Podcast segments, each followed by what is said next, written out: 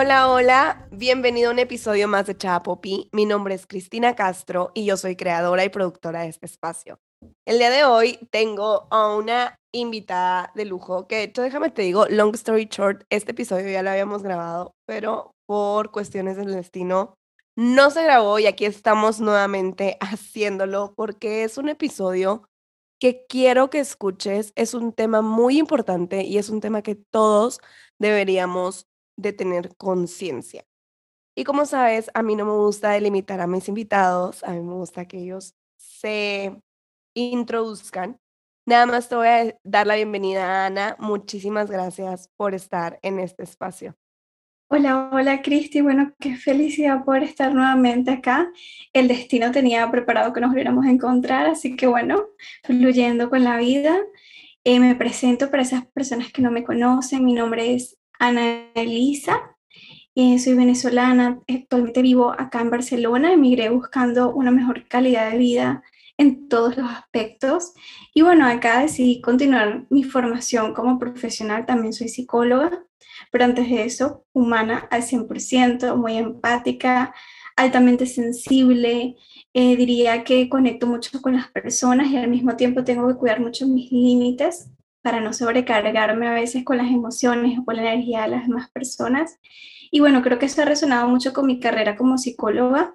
Al mismo tiempo también soy psicoterapeuta y coach y acabo recientemente de terminar mi formación como hipnoterapeuta, así que bueno, me estoy ahí como que añadiendo nuevas cositas a esa cajita de herramientas. Desde mi enfoque de trabajo, yo creo que pues no hay herramienta como tal, yo soy la herramienta y por tanto el autocuidado que me dedico a mí es directamente proporcional al autocuidado que le doy a la persona con la que trabajo. Por eso cuido mucho mi presencia, mi estado físico, mi estado también mental de tener mis espacios, porque creo que si yo no tengo esa presencia, yo no le puedo ofrecer a la persona un espacio de presencia.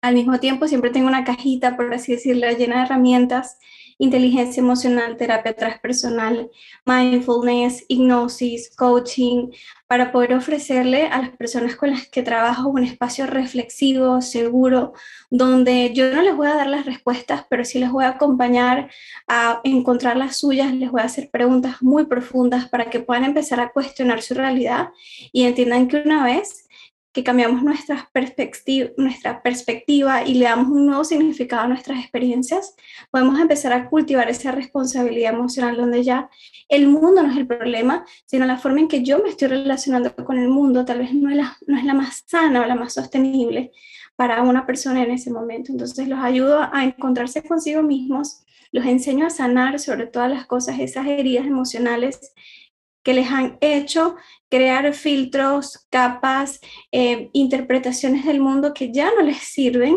para que por tanto puedan empezar a cultivar esa calma interior, esas relaciones plenas, porque cuando tú estás bien contigo, puedes estar bien con los demás. Y bueno, ese es un poco de mí y bueno, soy amante de los gatos, de la música y de la playa.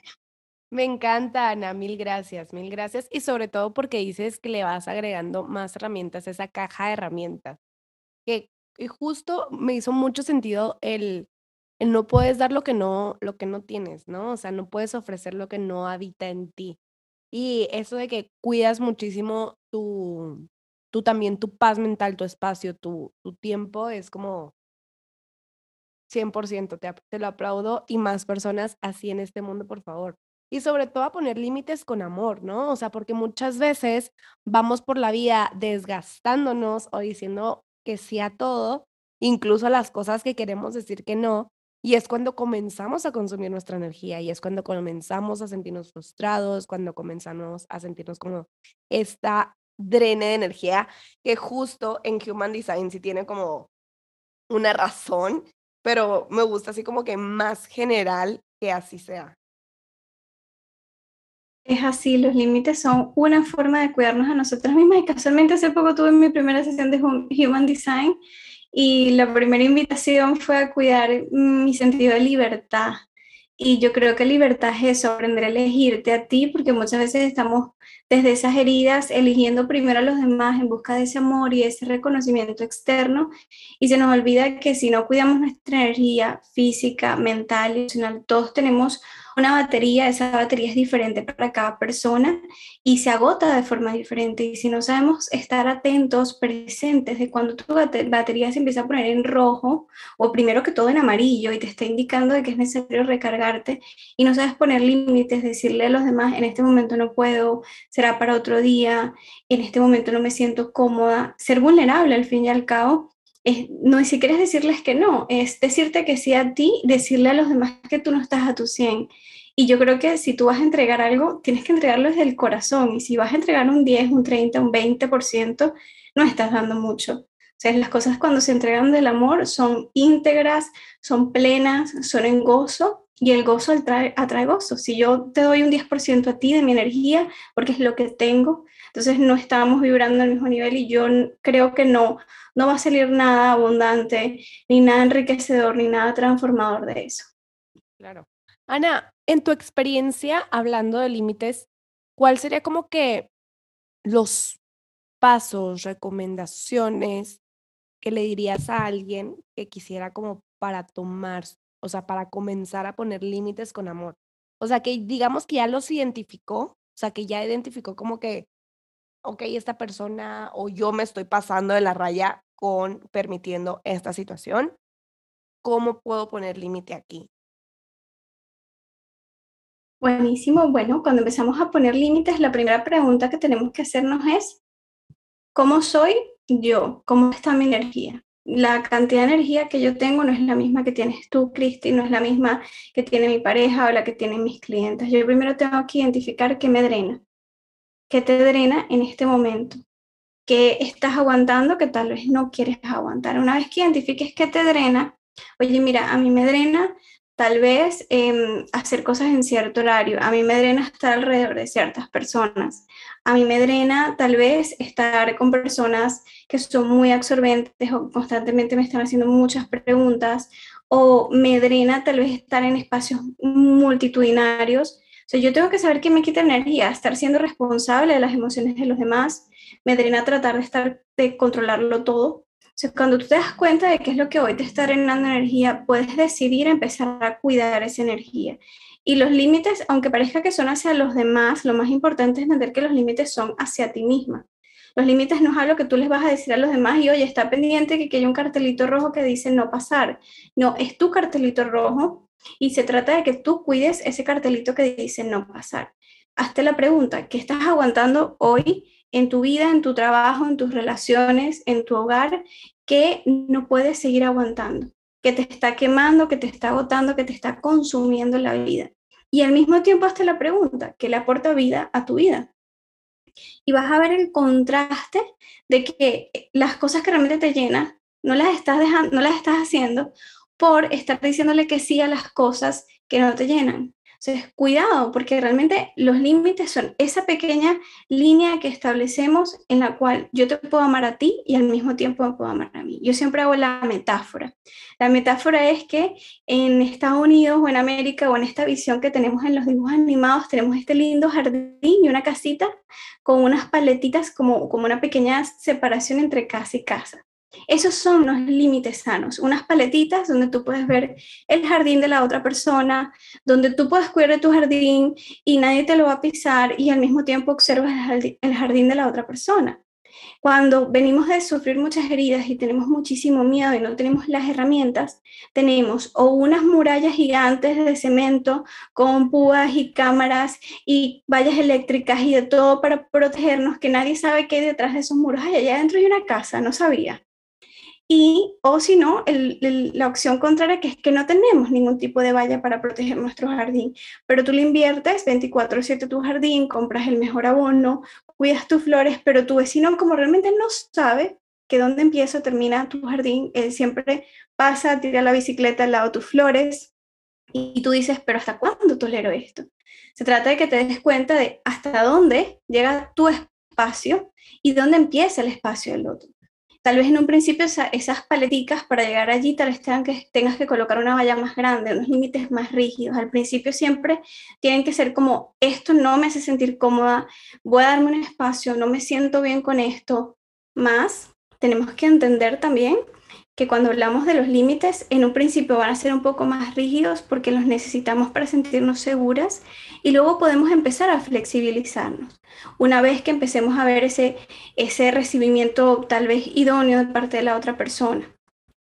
Pero los límites son eso que yo hago para poderme proteger. Tenemos diferentes tipos de límites yo me fío mucho por la, doctora Nicole Lepera, que me gusta muchísimo su modelo, y ella dice que tenemos tres tipos de límites.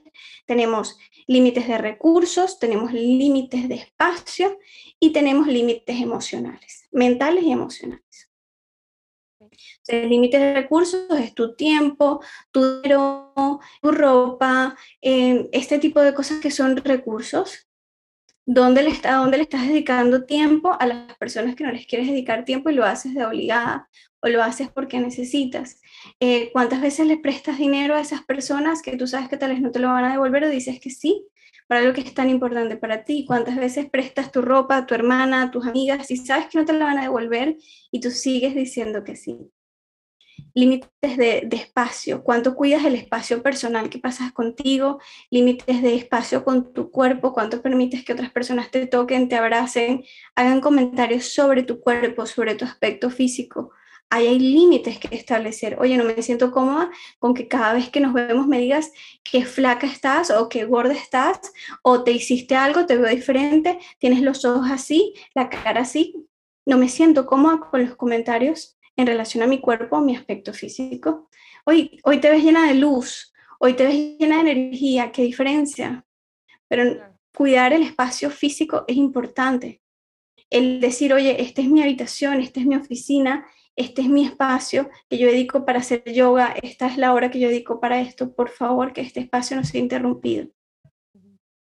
Y obviamente ¿verdad? Los límites emocionales y mentales. Estos son creo que los más importantes, vuelvo y repito, tenemos una cantidad de energía psíquica. Si yo tengo una amiga que me llama y pasa una hora hablándome acerca de su exnovio para luego regresar con él, estamos hablando de que hay dos límites rebasados. El límite psíquico, o sea, el límite de las emociones y la parte mental porque te agota. Y es que él, es que tú sabes que me dijo, y entonces pasó esto. Y aparte te consume tu tiempo. Entonces ahí hay un límite que establecer. Amiga, te quiero muchísimo, me encanta saber qué está pasando en tu vida, me preocupa mucho que estés transitando esta ruptura, pero entiende, para mí dedicar, para yo soy altamente sensible y para mí dedicarte una hora de mi tiempo y de mi energía psíquica escuchando sobre tu ex es increíblemente incómodo. No estoy en presencia plena y la mitad de la conversación me voy a ir. Así que yo mejor te puedo dedicar 20 minuticos con muchísimo amor y te puedo escuchar con presencia plena y si esto te queda bien, podemos hacerlo. Si no te sientes cómoda, bueno, me puedes enviar unas notas de voz y en el tiempo que yo tenga, pues lo podemos, los puedo ir escuchando de acuerdo al tiempo que yo dispongo y la energía que yo disponga. Fíjate qué diferencia. Atiéndeme, que tengo que contarte esto que pasó de fulanito. Entonces, ahí tenemos tres tipos de límites y la pregunta es, ¿qué estás tolerando que no quieres aguantar más? ¿Qué necesitas empezar a hacer para cuidar de ti? ¿Y hasta qué punto vas a dejar, a vas a dejar de responsabilizar a los demás de tu autocuidado? Porque no son los demás. Ese no es el problema. El problema es que tú no quieres ser responsable de ti, de tu energía, de tu tiempo, de tu espacio, de tus recursos. Y allí el gran reto. Ana, incluso poner límites consume energía, o sea, porque realmente vas a estar como que rompiendo patrones de una conducta que ya venías tolerando y que las demás personas ya estaban acostumbradas. O sea, es como una nueva reestructuración y en esa reestructuración se invierte energía, o sea, inviertes energía en el momento, a mí te hablo desde mi experiencia, ¿no? En el momento que pones un límite y lo es así como, no sé, como si lo tomaran a burla de que, ay, solo estoy jugando, ay, no pasa nada, ay, no es tan importante como tú dices que es. Entonces, a mí me tocó en mi experiencia, hay dos cosas. O entras en argumentos innecesarios, o sea, explicando la razón y el motivo del por qué el límite, o simplemente es como, ok, aquí está mi límite, te lo voy a repetir las veces que sea necesario hasta que te comprendas que este es el límite. Entonces, en mi experiencia, yo al principio me iba por el primero, o sea, respaldando como la oración, ¿sí me explico? O sea, como si un hasta aquí no fuera suficiente y un tuviera que decir hasta aquí por esto, por esto, por esto, por esto, por esto, por esto. Y es que en este entonces, ¿sí me explico? Entonces, poner límites puede ser retador. Y más si la energía de la otra persona la tiene, digamos, como más concentrada. Entonces, a lo mejor te topas con una persona que en ese momento su energía la tiene más en él y tu energía está dispersa y es así como choque energías tal cual. Wow, qué interesante lo que comentas. Me parece que como que es como la lucha de todo el tiempo. Si tú no estás presente en tu propia vida, no vas a poder poner ese límite. Siempre te vas a encontrar con alguien con un, con un carácter o, bueno, siempre digo y siempre pongo este ejemplo, las energías opuestas se atraen. Si yo tengo un carácter complaciente, voy a atraer una persona súper narcisista en mi entorno. Y digo narcisista no desde el juicio, yo realmente tengo una visión de narcisismo bastante compasiva, creo que es un mecanismo de defensa y lo importante es que cultives tus límites y tu distancia si es necesaria con ese tipo de personas. Pero imagínate que eres súper complaciente y casualmente te toca un jefe o tu pareja, esa pareja que amas, de la cual estás enamorada, tiene este carácter impositivo, esta energía muy fuerte, un poco narcisista. Y entonces te ves en ese reto de cómo le digo que no a esta persona si no sé cómo se lo vaya a tomar. Entonces, ahí es donde yo pienso que el aprendizaje es grandísimo, porque tú tienes que tomar un poquito, que es como digo, energías complementarias, tienes que tomar un poquito de ese narcisismo de esa persona, creerte un poquito, pensar en ti primero un poquito y ponerle los límites a esa persona y dejarle la invitación para que esa persona tome un poquito de tu empatía, de tu consideración, de tu comprensión. No es casualidad que, eh, que, las personas que les cuesta poner límites se topen siempre con personas narcisistas. Es que mi papá es narcisista, mi mamá es narcisista, toda mi familia, es que yo atraigo todos los narcisistas del planeta, no entiendo qué pasa. No, no los atraes, es que tú estás trabajando en poner límites, tú estás trabajando en cuidar de tu energía e inconscientemente vas a traer lo opuesto que se supone, tú le estás diciendo a tu mente, tenemos que aprender a poner límites y te pones enfrente de una persona que es súper rígida con sus límites, qué mejor aprendizaje que ese. Tienes un maestro perfecto o una maestra perfecta enfrente de ti. 100%. no me encanta. Y sobre todo porque yo lo veo desde la parte de la manifestación, ¿no? En la parte de las energías y todo. Entonces, sí, sí es como lo que explicaste justo, es eso. Me encantaría, Ana, que nos platicaras eh, sobre las emociones. Las emociones ya de la importancia de la inteligencia emocional, pero cómo podemos como identificar las emociones en nuestro cuerpo.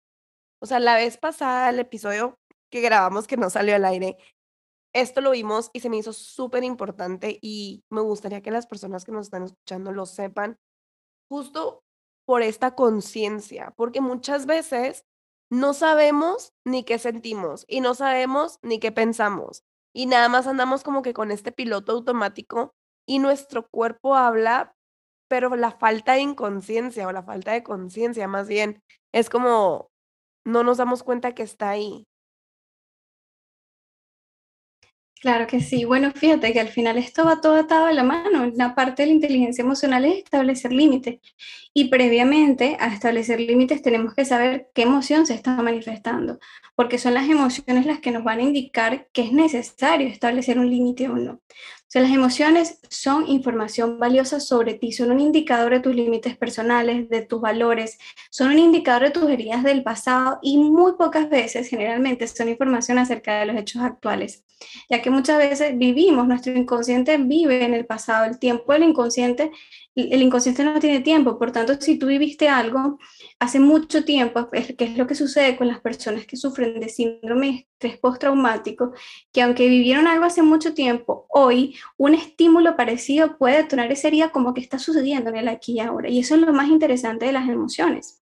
Las emociones muchas veces carecen de contexto aquí y ahora, pero si nos buscamos en tu pasado, en esa primera información que tuviste sobre tus estímulos y tus conexiones con las personas que te cuidaron, ahí tenemos la información. es muy importante entender que las emociones no se van a trabajar aquí. Las emociones no se trabajan en el cerebro, la inteligencia emocional no se cultiva solo con frases, ni se cultiva entendiendo ni leyendo. Sí, una parte que tenemos que trabajar la educación a nivel emocional y comprender y estudiar, pero la gran parte, el gran parte del trabajo emocional se va a hacer en el cuerpo, porque es el cuerpo el que sostiene y el que siente. Tú no sientes aquí. Sí, aquí ocurre todo el proceso químico en el cerebro, pero no es el cerebro el que siente, es el cuerpo y es el cuerpo el que responde. Entonces, por tanto, tenemos que saber entender cómo se están manifestando las emociones en nuestro cuerpo. Existen varias teorías acerca de, de los diferentes tipos de, de cuántas emociones básicas hay.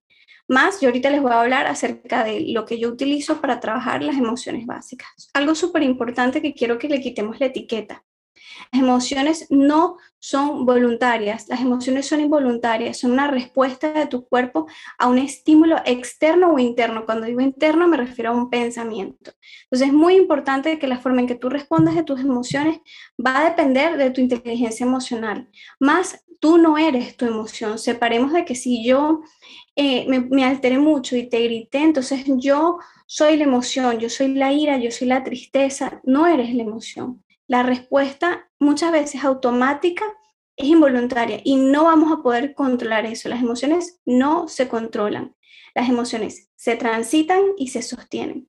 Ya pasamos la etapa donde hay que controlar las emociones, hay que gestionar. Ya está la palabra gestionar, yo diría que está outdated, completamente pasada de moda. La palabra actual de la visión, de una visión compasiva hacia las emociones, es transitar y sostener.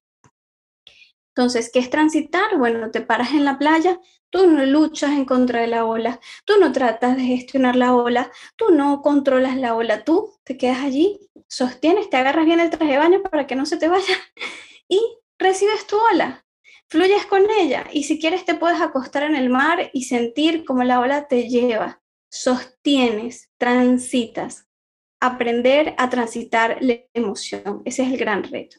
Y para esto tenemos que identificarlas. yo les voy a comentar aquí ahorita unas ocho emociones como yo trabajo, porque estas para mí son las emociones básicas. Algunas otras teorías dicen que son cinco, otras dicen que son siete. Les invito a que investiguen ustedes y que escojan la que más les guste, no solo se queden con lo que yo les comparto. Tenemos la primera, la más importante de supervivencia, la emoción del miedo. La importancia de esta emoción es protegernos. ¿Cómo se presenta en el cuerpo? Bueno, se presenta muchísimo en los brazos, se presenta muchísimo en las piernas, se presenta muchísimo en, las manos y sobre todo se presenta en la parte respiratoria. Nuestro corazón se acelera, empezamos a bombear sangre y el objetivo de la emoción del miedo es huir, es protegernos, es escondernos. Por eso muchas veces el estímulo es tan grande que nos quedamos paralizados. Esa es la famosa respuesta traumática no sé cómo reaccionar, no tengo para dónde huir, ese animalito que no tiene para dónde huir enfrente del depredador, entonces se paraliza, se congela o se hace el muerto. Y hoy en día lo conocemos como las personas que o se congelan o se desmayan. Personas que en pleno estrés se desmayan, se bloquean porque no pueden gestionar la emoción. ¿Dónde sientes el miedo? Lo sientes en tu pecho, apretándolo, lo sientes en tus piernas, sientes ese hormigueo en las manos, sientes esa dificultad para respirar, es toda esa adrenalina que está haciendo que tu corazón bombee demasiado rápido porque se supone que tienes que huir. Entonces tenemos que entender que cuando te están sudando las manos, cuando sientes esta dificultad para respirar, cuando empieces a sentir esa taquicardia, ese calor que te sube por el cuerpo, es tiempo de empezar a ver qué situación de mi entorno me está haciendo sentir amenazada. ¿Es algo real o es algo imaginario? Tal vez tú estás en plena oficina, tranquila, relajada, con tus aceites esenciales y tu música, pero tu mente se fue a que hace tres días tuviste una presentación y no te han dado la respuesta de cómo te fue en esa presentación del proyecto. Entonces, démonos cuenta que esa sensación en el pecho, el en las manos, la dificultad para respirar es ese miedo. Otra emoción que también sentimos en el cuerpo muchísimas veces es el asco y la sentimos muchísimo aquí en la garganta, ganas como de vomitar, esas náuseas. Y tiene como un gesto facial como que, ay, Incluso vemos algo en, las redes sociales, las personas que no les gustan, la, la chica esta que vive subiendo cómo estirpan el acné y todo esto, hay personas que lo ven y dicen, ay, qué asco, ay, qué horrible. Y haces esta cara como que, uy, ese es el asco. Y esta cara la vas a hacer ante muchas cosas. La vas a hacer cuando veas noticias terribles, cosas. Este es un indicador. Cuando sientas ese que se te cierra la garganta, que no puedes respirar, que tienes náuseas, está atenta porque hay una situación que está yendo en contra de tus valores. Es la cara que ponemos cuando estamos viendo algo en la calle, que cómo puede ser que ese hombre le está hablando a esa mujer en la calle de esa forma y le está gritando, o cómo puede ser que esa mamá mira cómo está tratando a ese bebé que está llorando y ella lo que está es jalándole y diciéndole que deje de llorar. Te da, y la cara y todo es un, me da asco, esta situación no la soporto, no la paso. Es como que, esa es la sensación del asco y tenemos que identificarlo, porque si yo no sé en qué parte se te tensa la mandíbula, te dan arcadas en la boca del estómago, está atenta, porque cuántas situaciones en tu entorno no van en, relación, alineación con tus valores y tú las sigues tolerando. Imagínate el mensaje que le estás dando a tu cuerpo y lo que tu cuerpo se está tragando para que tú puedas seguir en ese entorno. La emoción de la tristeza la tendemos a sentir en todo el cuerpo. Esta es una emoción muy importante porque la tristeza se presenta en todo el cuerpo. Por eso es que la depresión muchas veces hace que las personas se sientan, es que no puedo, es que siento que me pesa el cuerpo, que me pesa la vida, que me pesa la energía, es que siento que no aguanto más, es que siento que no tengo energía para hacer nada, porque la depresión es una emoción que inunda todo el cuerpo, la tristeza te va restando energía, disminuye el flujo, el flujo sanguíneo, todo empieza a acumularse aquí en el pecho, por eso tienes tantas ganas de llorar. Y lo importante es que esta emoción te está haciendo un llamado de darte un espacio para sostenerte, darte un espacio para transitar, darte un espacio para poder procesar esa situación. Los animalitos sufren duelos cuando ellos tienen un proceso de pérdida, cuando cambian o emigran de zonas, nosotros también. Entonces, cuando te sientes pesada, cuando sientes que no estás fluyendo, cuando todo te desmotiva, ¿cuánto te das permiso de parar y preguntarte, oye, hay algo en mi día a día que me ha causado tristeza y no me estoy dando el espacio para procesar o llorar. Yo hago siempre, y digo esta metáfora, todo ese peso que sientes en el cuerpo son todas esas lágrimas que has guardado y que no has sacado.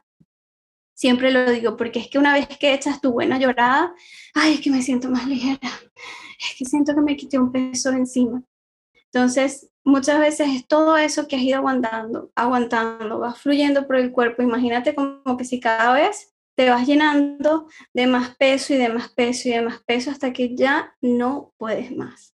Es una emoción que nos invita a la introspección y literal se siente sobre todo como que si te pusieran un casco en la cabeza. Creo que es una de las cosas más comunes que escucho de la tristeza.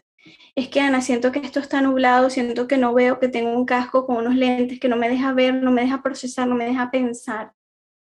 Estoy atrapada en esa emoción, es una emoción muy intensa la tristeza. Y por eso tenemos que saber identificar, porque si no le damos los pequeños espacios que nos va pidiendo, entonces nos va un día tragar y es cuando caemos en esa depresión porque es muy fuerte. O pasamos uno o dos días en cama y no supe por qué. Fue porque durante 15 días estuviste teniendo pequeños duelos, estabas esperando algo y no sucedió, esperando un dinero y no cayó, un viaje y no pasó, eh, algo no sucedió como tú esperabas, pequeños duelos que se van acumulando, ciclos cerrados, cambios estacionales, y es necesario que escuchemos a nuestro cuerpo. Una de las emociones que ya sabemos y que seguro que sabemos muy bien dónde se sienten es el amor. El amor es una emoción que tenemos que saber dónde se siente porque se tiende a confundir con el miedo. Y esto es muy interesante. Hay un montón de teorías acerca del trauma que hablan de esto. El amor se siente con una activación del sistema nervioso, muy parecida al miedo, o sea, se activa. El sistema nervioso se excita, va como que a millón. En ese momento, pues te va a dar taquicardia, te van a sudar las manos, fíjate como te decía el miedo, te va a costar respirar, entonces va a haber más flujo sanguíneo, como va a haber más flujo sanguíneo, tu corazón va a latir más rápido, ese flujo sanguíneo va a estimular las partes de tu cuerpo, las partes sexuales de tu cuerpo, tus genitales. Por eso si una persona te gusta mucho, es que, ay, es que yo lo veo y ya, o sea, es que mira, es que me excita, es que me gusta, es que me encanta esta persona. Claro, porque es una emoción muy, muy biológica para la reproducción. Y está bien, el amor, la alegría van muy de la mano. El amor y la alegría muy de la mano. Cuando tú amas a alguien, te sientes alegre por estar con esta persona alegre y biológicamente recordemos que las emociones siempre tienen un sentido de biología, no solo un sentido emocional y trascendental, sino mucho biología con nuestro cuerpo. Entonces, ¿qué, es importante darnos cuenta? Que cuando yo estoy sintiendo amor y alegría, se va a confundir un poco con el miedo, porque esa excitación que yo siento de esa taquicardia, esa cosita en el estómago, eh, esa sudor en las manos, esa dificultad para respirar, pues es que yo lo voy a ver y mañana lo veo y qué emoción, y es que no aguanto, mañana la veo, no aguanto, se confunde con el miedo, con la ansiedad. Si no tenemos cuidado, podemos llegar a confundir una gran atracción física por una herida emocional. Entonces yo voy a ir a buscar personas que me dan un subidón de emociones, pero es que yo no entiendo que esa emoción realmente no es amor, no es alegría, es miedo. Y la confundo porque la diferencia es muy sutil. Entonces, es por eso es tan importante preguntar, y siempre pregunto a mis clientas, ¿y qué sientes cuando ves a esta persona? Y si hace a ella, a él, ¿Qué sientes cuando la ves o cuando lo ves? ¿Cómo te hace sentir cuando estás con él? Es que me siento demasiado alterada, es que siento que no puedo pensar. Pero ¿qué te lleva a no pensar? Es que siento que no sé lo que hago. Cuando estoy con esta persona me nulo. Ahí hay cosas que ver porque entonces estamos hablando que tal vez no es amor, no es tranquilidad, no es seguridad. Es trauma, es herida, es me detona, me hace sentir tan insegura que no puedo ni pensar. Cuidadito, ¿por qué? Es muy importante saber y, fíjense y pregúntense, ¿realmente estoy sintiendo amor, alegría o estoy sintiendo ansiedad? Y bueno, una de las emociones más importantes que yo digo que se siente en el cuerpo es la vergüenza.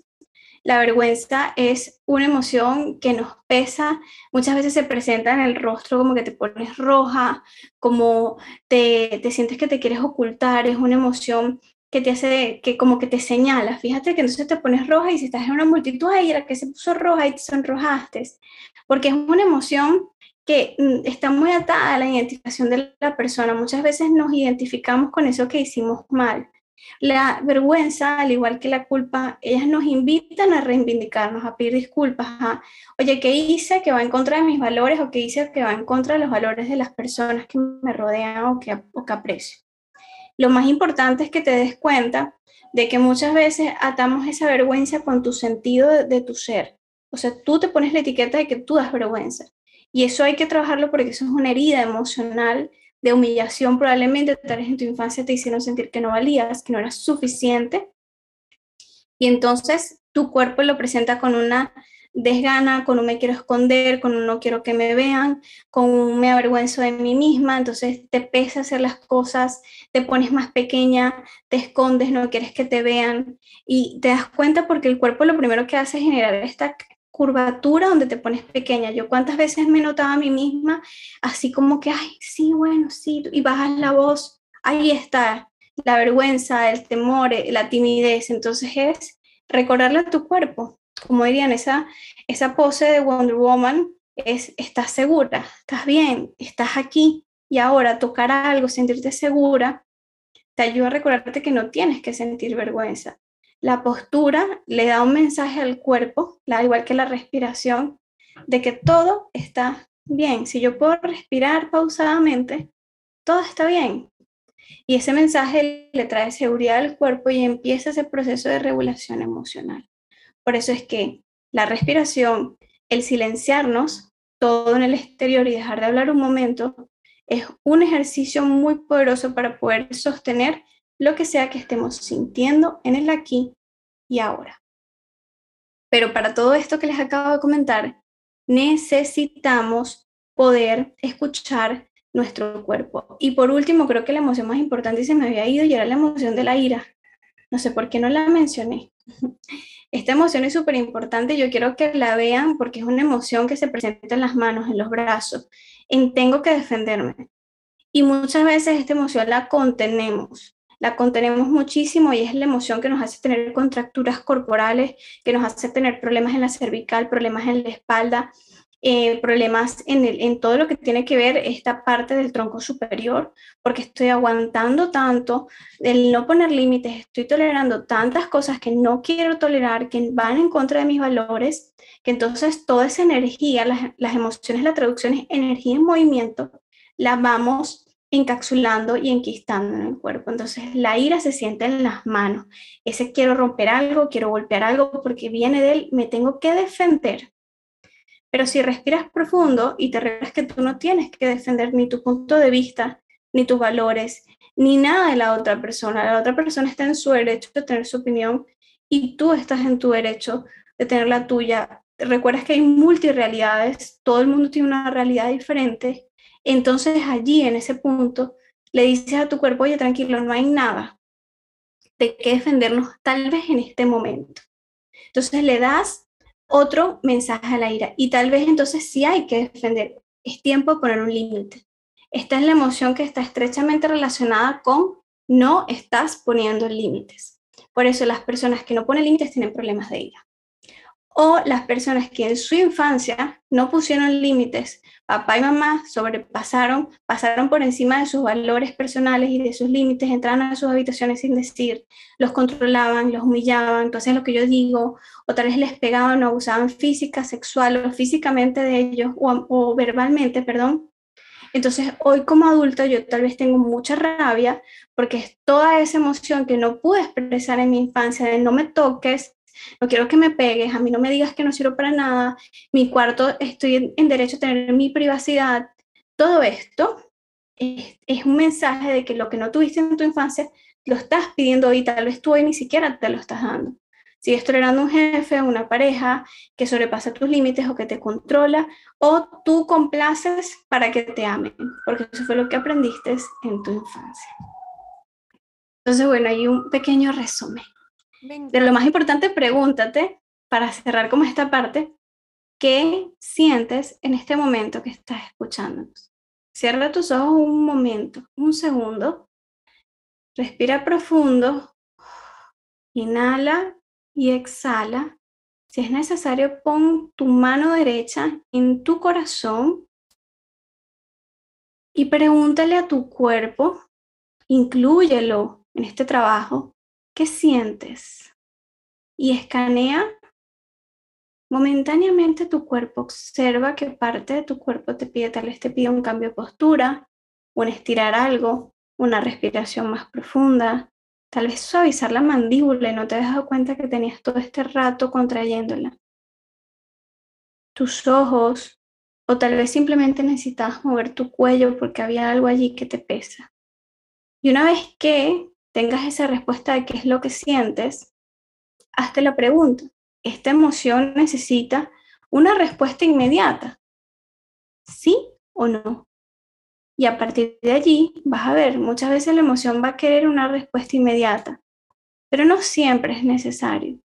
Vela, escúchale, dile, ¿qué me quieres decir? ¿Qué necesitas que haga? Mm, ok, ¿quieres que ponga un límite? Justo en este momento tal vez no puedo pero en cuanto la otra persona termine de hablar, lo haré. Tal vez no tienes que pegar un grito, tal vez no tienes que salir corriendo. ¿Qué diferencia?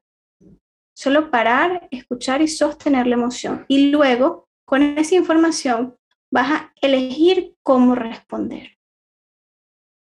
Abres tus ojos y sostén y dile gracias cuerpo, gracias por mostrarme esa emoción. Me encanta, Ana, me encanta siempre porque a pesar de, o sea, aparte de toda la información tal cual teórica, lo lleva siempre a la práctica. Y eso es algo que a mí me gusta mucho y que las personas que nos están escuchando, yo creo que también les va a gustar. Y ya nos llevamos muchísima información sobre cómo identificar nuestras emociones y ser más conscientes de nuestro cuerpo. Y 100%, porque a veces vamos por la vida te digo, en este piloto automático que ni siquiera sabes que identificamos qué sentimos.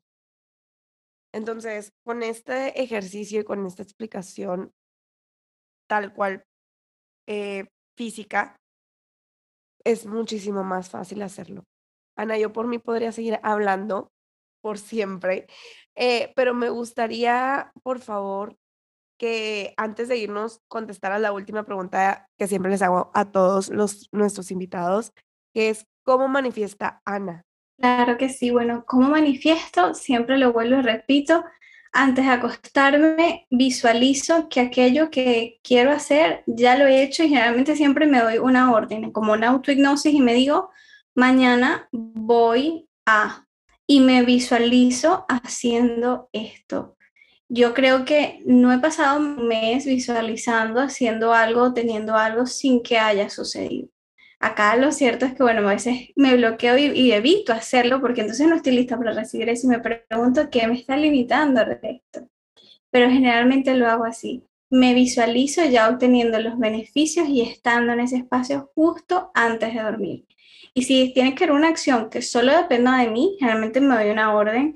Me digo, mañana te vas a preparar ese jugo verde, mañana te vas a levantar y vas a ir al gimnasio a tal hora. Y me visualizo a mí haciendo eso y sobre todo me centro en los beneficios que voy a tener.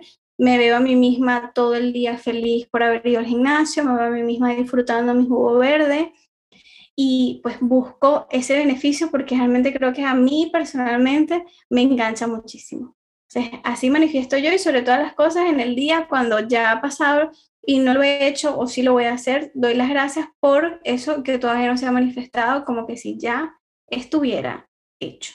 Me encanta, Ana, la visualización, la ley, de, la ley de gratitud y la ley de la acción. Me fascina, me fascina. Muchas gracias por compartirnos. Y me gustaría también que nos compartieras tus redes sociales para las personas que nos están escuchando y que quisieran ir a una sesión contigo eh, y que consuman tu contenido, ¿cómo te pueden encontrar? Claro que sí, mira, me pueden encontrar en las redes sociales arroba anaclavel o en mi página web www.anaclavelpsicología.com. Así que bueno, clavel es con doble L, siempre se los recuerdo, como la flor, pero con doble L. Y bueno, por allá los espero para recibirlos en mi pequeña comunidad, para darles mucho amor y siempre compartiéndoles contenido acerca de cómo pueden empezar a sanar para llevar una vida con calma interior e inteligencia emocional. Y me encantaría cerrarles con una frase, lo que yo siempre digo, la inteligencia emocional es tu responsabilidad, no se trata de lo que las otras personas hagan o digan, la forma en que tú respondes habla de ti. Entonces, no es que las otras personas cambien, es que tú cambies la forma en que respondes ante lo que hacen las demás. Y eso es realmente lo que es transformador y empoderador. Ana, muchísimas gracias. Nos vamos con esa frase súper poderosa y te doy nuevamente las gracias por estar en ese espacio. Fue un placer, como siempre, contactar contigo. Claro que sí, un beso grande. Chao. Y a ti que nos estás escuchando, recuerda que cada semana hay un nuevo episodio de Chava Popi. Nos vemos a la próxima.